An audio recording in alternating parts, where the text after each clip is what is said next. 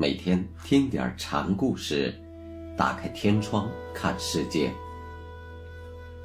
禅宗登陆一节，今天我们一起来学习无为宗泰禅师的故事。故事的名字叫《闲言语》。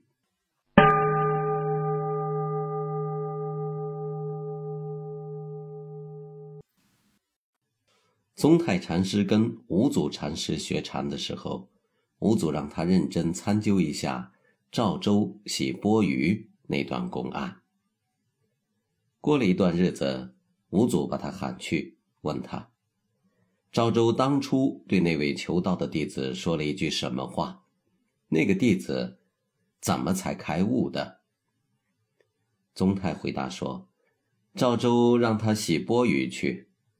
五祖接着告诉宗泰：“你现在可以说是只知道路上的事，但不知道路上的滋味。”宗泰就不解地问道：“既然已经知道路上的事儿，您不妨再指点一下路上有什么滋味？”吴祖道：“你不知道吧？你去过浙江没有？”宗泰说：“没有。”吴祖就说。看来你是的确没有开窍。就这样，宗泰在五祖门下学禅长达五年，却话不投机，一直未能彻悟。有一天，五祖走上讲坛，环顾四座，只说了一句：“八十老翁滚绣球”，就退了下来。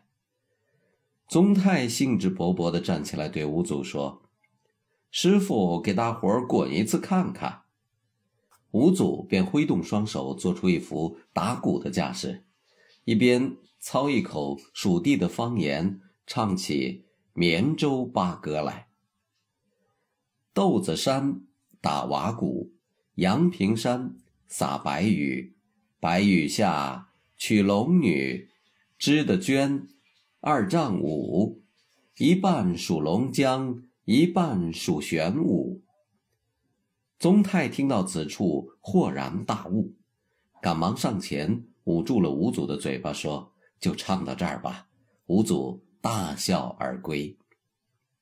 宗泰上堂讲法说：“这一件大事因缘，自从世祖拈花，迦设微笑，世尊说：‘吾有正法眼藏。’”吩咐摩诃大迦舍，此后登登相续，祖祖相传，直到如今绵绵不绝，直弄得遍地生花，号称涅盘妙心，也叫本心，也叫本性，也叫本来面目，也叫第一义谛，也叫硕迦罗眼，也叫摩诃大般若，在男叫男，在女叫女，你们大家尽管去自己领悟。上面的种种称谓都是扯淡。说毕，拈起禅符道：“会了，唤作禅；未悟，果然难，难，难。目前隔个须弥山，悟了意，意意，信口道来无不是。”底下有个弟子便问：“什么是佛？”宗泰斥责道：“谁教给你这样问的？”那弟子正女回答。宗泰挥了挥手说：“了。”宗泰在这段说法中列举了佛经禅师对此一大事的诸种不同的称谓，并一概斥之为闲言语。主张修道之人应当淡自悟去，不要粘执于那些言语解说。不少禅师出于同样的目的，为了避免一言既出则成死句，因而采用绕路说禅的方法，取象喻之。由于每个人的体会与理解不同，取以喻示的拟象也就大不相同。我们看一看。下面这位禅师的喻法就各有特色。